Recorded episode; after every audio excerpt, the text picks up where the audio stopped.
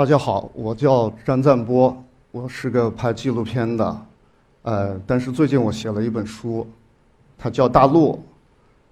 这本书写的也是跟我的纪录片拍摄同题材的故事。这本书出来之后，获得了一定的反响，有媒体相继的采访我，呃，我因此又获得了另外的一个身份，就是作作者。但是今天一席来邀请我，也是因为这本书的缘故。但是我其实站在这个聚光灯打亮的舞台上，还是觉得有点不太适应，因为我以往是个隐匿在摄像机背后的人，我习惯于将我的摄像机去拍摄别人，而一旦别人来拍摄我，聚焦于我，我就会觉得不太习惯，因为我一直没有拿自己当一个导演或者一个作家，我其实觉得我是一个无业游民，一位社会闲杂人员。这么多年来，我游离在体制之外，一直没有正式的工作。我最喜欢的就是在社会的底层四处的游荡，像一个居无定所的流浪汉一样。但是跟其他的流浪汉不太一样，是我在这个游荡的过程中，我的手里头基本上会有这么一台摄像机。对的，我就给大家看一看。呃，他也没有来过这么光鲜亮丽的舞台，我相信他也会有一点紧张和不适应。对，这是一台索尼牌的老式的 HDV，懂摄像机的人肯定能看出来了，这是一个老古董了。它还是用磁带的，因为现在已经是一个高清的时代，一个 4K 和 3D 的时代。像这种用磁带的老款的 HDV 已经停产了，已经被这个飞速发展的时代淘汰了。但是你别看他这么土里土土里土气的样子，他还见过不少的世面。他去过火箭残骸落区，他进过 KTV，也去过洗脚城，他去过建筑工地和售楼大厅，他也去过煤矿和灾区，他还去过传销的窝点，去过拆迁的现场，他也去过驻京办、这个信访局，还有派出所。他经历了很多的沧桑，有过各种各样的遭遇，在他的身上也伤痕累累，留下了时光和现实的印痕。在我的心目中，他却有着不可替代的位置。他帮助我设置了七八百个小时的素材，呃，帮助我完成了四部长片，还有其他的几部短片，还有另外几部已经拍完的长片。也在陆续的剪辑之中，我就觉得他跟我的亲人一样。说的肉麻一点，他跟我的恋人一样。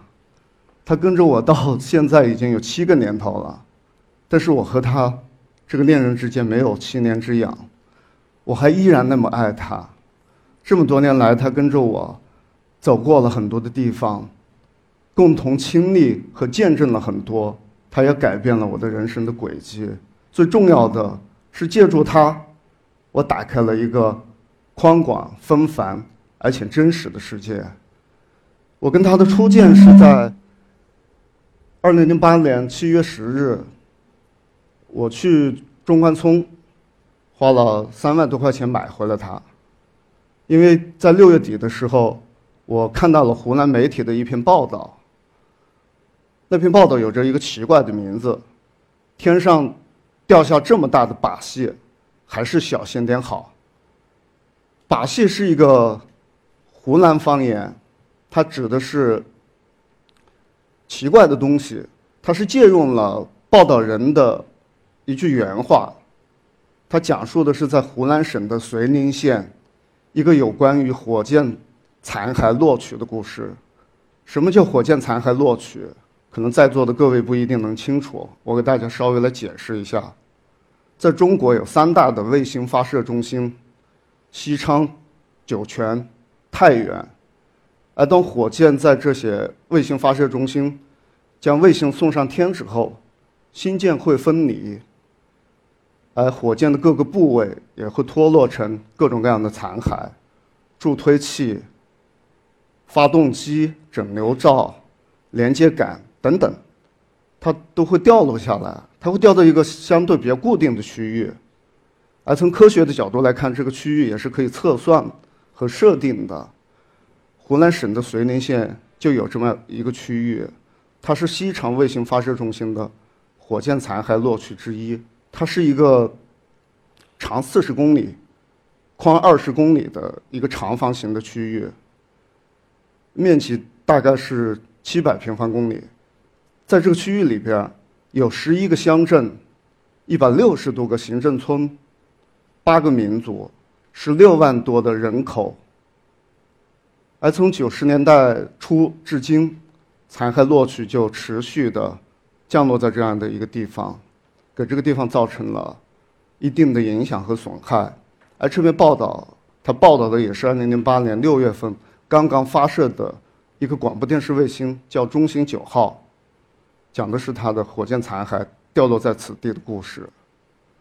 而中心九号是为当时即将要来临的北京奥运会。的直播服务的，呃，我看了这个这篇文章，我觉得非常的吃惊，因为它颠覆了我之前的认知。我一直以为火箭残骸它是会降落在一个无人区、沙漠或者大海，我完全没有想到它会掉落在一片正常的有人区，而且这个区域是在我的家乡，遂宁这个地方跟我的老家邵阳市。是是属于同样的一个行政市，我在我的老家生活了将近有二十多年，我对发生在我身边的这件事情完全一无所知。所以某种程度上，它也颠覆了我对真相的固有的看法。在吃惊之余，我的心底又涌出了非常强烈的好奇，我很想知道那样一个地方究竟是怎样的一种状况，人们怎样在那样的状况下生存。没有踏上那片土地之前，可能更多的是一种文学性的想象。我会觉得这样的一个状况很魔幻。呃，有一块地方，它常年有这些危险的天外来客光顾，在这样的一个区域里边，每一个人、每一个动物、每一株植物、每一片田野和每一条河流，都有可能被这个天外来客所砸中。实际上也。有生命因此而毙命，所以我觉得这样的状况，它完全类似于马尔克斯的《百年孤独》，或者卡尔维诺的笔下那些魔幻现实主义的作品。所以当时我就很想去实地看一看，然后顺便把我的所见所闻所拍下来。这样我就去买回了这套摄像机。当时我还在北京电影学院工作。教书，闲暇之余写写剧本，写写影评和诗歌，谈谈恋爱，日子过得非常的安稳。但是，这样的一个突然到来的、具有偶然性的决定，它就非常宿命性的改变了我今后的人生轨迹。我在买回这台摄像机的一周之后，二零零八年七月十六号，我就带着它去了遂宁。遂宁是一个非常美丽的地方，山清水秀，民风淳朴。然而，现实远比想象的更加荒诞，也更加的震撼。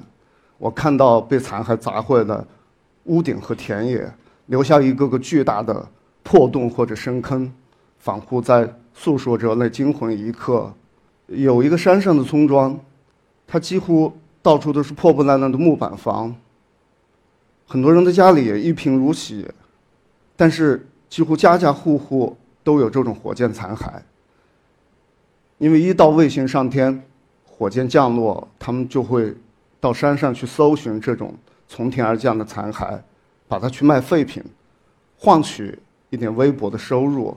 当我去到那个山村的时候，他们把他们捡到的残骸纷纷的搬出来，在我的摄像机前展示，那种残骸能看到。各种形状、各种质地和大小，我觉得这样的场景也很魔幻。它就像某部抗日神剧里边，老百姓打完鬼子之后，来展示他们缴获的战利品。就这样，我带着我的这台摄像机，在遂宁前前后后待了有七个多月，游荡了好几个乡镇，拍摄了七十多个小时的素材，访谈了和残骸有关联的七八十个人，从小孩几岁的小孩，到七八十岁的老人，从官方到民间，我做了一次全景式的田野调查。在当年的十月底，我又去实地的记录了一颗叫委内瑞拉的卫星，它的火箭残骸降落到此地的一个全过程，包括民众的反应、官方的后续的处理等等。后来我经过几个月的剪辑，我完成了我的第一部作品《天降》。至此，我之前的文学性的想象已经荡然无存，而带自我对国家意志和个体命运之间关系的思考，它也促成了我对中国高速发展下的个体尊严和生存机遇的一种持续的关注。拍完这个《天降》之后，我就陷进去了。对做纪录片非常的着迷了，我觉得它远比我做剧情片，或者坐在城市的书宅和办公室里来的更为带劲，尤其它还有一定的紧迫感，因为我觉得在我们脚下的这片土地，有着很多各种各样的荒诞的真相，如果没有人去关注它，它很有可能就被遮蔽了，被消失了，就好像从来没有发生过一样。于是我就正式辞了职。我决意要做一名自由的纪录片作者。我将我的工作室取名为“渐进线”。呃，它是来自于伟大的电影评论家巴赞的一句话：“电影是现实的渐进线。”它指的是针对剧情片而言的，但是我将它当做了我纪录片创作的一个准则，那就是要最大限度的去深入生活，去靠近现场。去触及真相，生活它就像一条宽广而湍急的河流。对于一个做现实题材的纪录片作者来说，最重要的就是沉潜其中，切身的去感受它的水温和流速。甚至我觉得，如果有必要，不要惧怕去站在它的漩涡之中。我开始带着我的摄像机四处的游走，去拍摄我想拍摄的东西。后来我又完成了《恋曲》，一个关于 KTV 的女服务生，一段非常纠结的爱情故事，还有有一种静叫庄严，关于基层官员来京解访的一次非常荒诞的历程。在2010年，我又带着我这台摄像机回到了我的故乡湖南，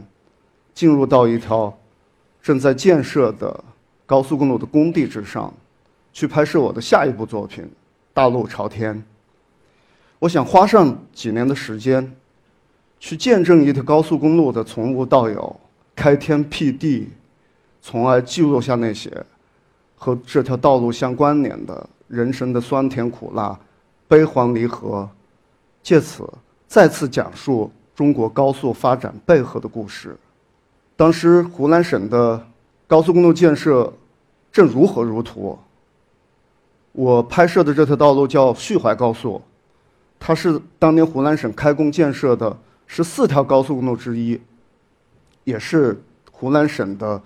五纵七横高速公路网络中间的一段。它的全长有九十一点七八公里，它的预算造价有八十九点七亿元。而我获得许可，进入到了其中的一个项目部。它承包的是整个二十个标段中间的一段，它的全长有四点五六公里，它穿过了一个叫中河铺的小村庄，我就在这样的一个村庄里边，跟这些外来的修路者同时安顿下来，同吃同住，待了前前后后有三年多。我的拍摄主要集中在前两年。因为这条道路的原本的工期是两年，但是因为后来发生了各种各样的事情，主要是以大的环境的影响，包括当时的动车事故，导致国家对基础设施的资金进行重新的审计，还有湖南省的交通系统的贪腐案件的爆发，导致了这个工程一度停了下来。本来两年就应该完成的，最后拖到第四年才完成。而我的拍摄也在。前两年是最为辛苦，我跟工人一样，按照他们的作息时间表出工收工，呃，为了避免我去拍摄的时候，这些拍摄对象对我有一个先入为主的印象，我甚至是改了我的名字。我省略了我的名字中间的“波”字，叫张赞。这样我就像一个潜伏者一样的，分裂成了两个角色，一个是张赞，一个是张赞波。张赞这个家伙跟大家过的集体生活，每天按部就班的工作，除了不打卡、不领工资，他跟项目部里的其他的职工也没有什么两样。但是在大家的眼里，这个人是城里来的知识分子。他是来体验生活的，时不时流露出少见多怪的毛病，好像对周边的一切事情就觉得很新鲜和好奇，喜欢探根究底，喜欢看热闹。而每当这个时候，身体里的另一个角色，那个叫张赞波的家伙，他又顽固的存在着，他故意和张赞保持了一定的距离。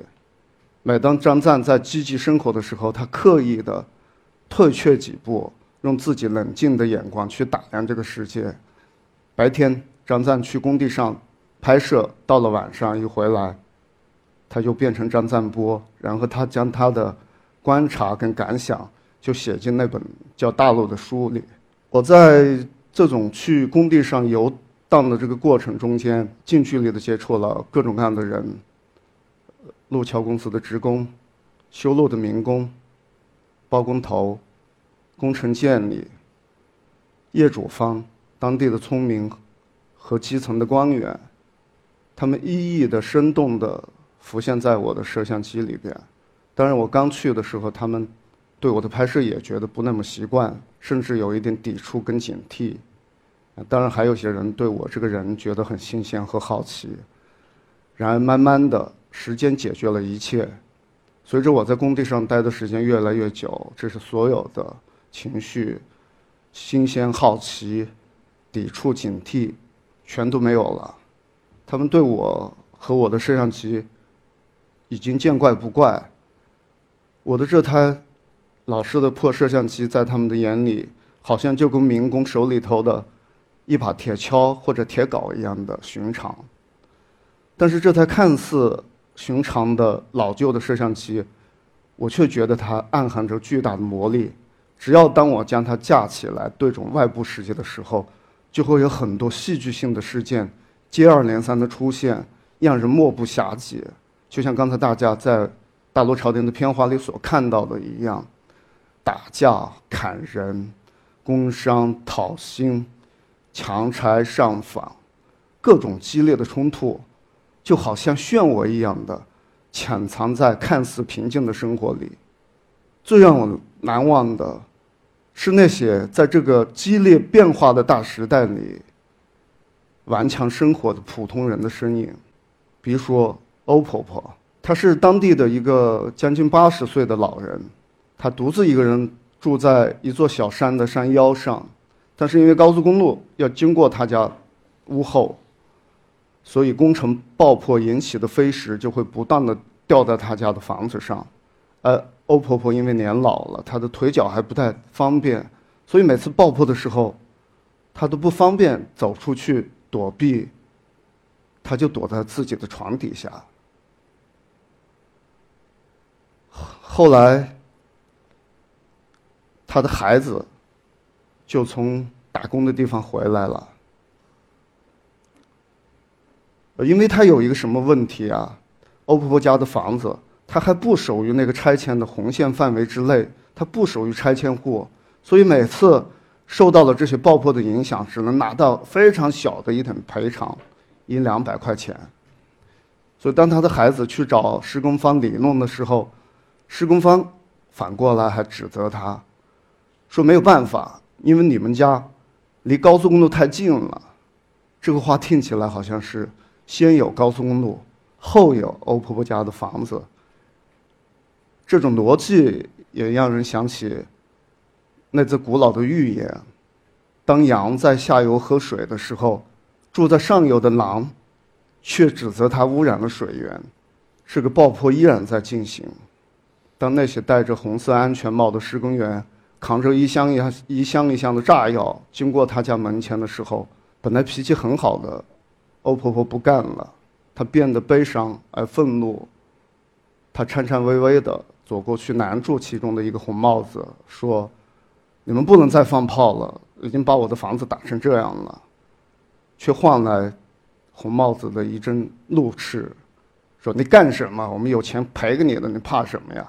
这个红帽子很轻易的就甩开了欧婆婆的手，扛着炸药，头也不回的就上山了。当欧婆婆，老弱的欧婆婆伸出她的手臂去拦截这个壮实的红帽子的时候，我总觉得这样的场景富含它的象征意味，它让我很悲哀的想到了“螳臂挡车”这样的一个词语。因为确实如此，你还别说老弱的欧婆婆，谁也不能去阻拦那个执意要。加速向前的时代，当他匆匆地往前走的时候，他并不会在乎要撞到那些路上的个体。这些冲突和象征性的场景不断的出现，让摄像机的我感觉到暗暗的吃惊。当然，理性的来分析，我知道所谓的摄像机的魔力它是不存在的，只不过是因为摄像机带给了你一个关注他人。聆听他人的一次契机，从而让那些匆匆流逝的时间，像流水一样的放慢了他的脚步。真实的世界才在那一刻得以水落石出，就好像大街上人来人往，看似非常的寻常，毫无新鲜之处。但是，当你打开你的摄像机，对准，并跟踪他们，你会发现他们也有着自己的故事。就像每一个时代也有着自己的色彩，从这个意义上说，我的摄像机跟明根手里头的这些工具——铁镐、铁锹、锄头，确实是一样的。只有当你用它去凿坑那些坚硬如石头的生活的时候，那些被忽略的、被遮蔽的、被封存的真实的情感和意义，才最后像一条大路一样的。慢慢的显露出来。从二零零八年至今，我的拍摄一直没有间断。我始终坚持一个人的创作的方式，除了在天降的时候我带过去两个学生，还有当地的朋友给我临时帮点忙，开个车，扛个脚架，拍个照片什么的。除此之外，我自始至终都是一个人的剧组，从导演。到摄像，到录音，到场记，到剪辑，包括上字幕，几乎从头至尾都是我一个人独自去完成，只按照我自己的意愿和节奏行事。一方面，这样的独立创作的方式让我觉得非常的自由；但是另一方面，这种缺乏身份的独立创作也会给我带来阻力和麻烦。首先是经济上的压力。我前几年的拍摄几乎没有收入，呃，我对生活也越来越变得很简朴，我对物质的欲望降低到最低，我感觉我赚钱的能力也像我身体里的阑尾一样已经被摘除了。我没有干过一个商业性的活，完全是靠我以前工作时候的积蓄支撑到现在，尽管它也已经。捉襟见肘。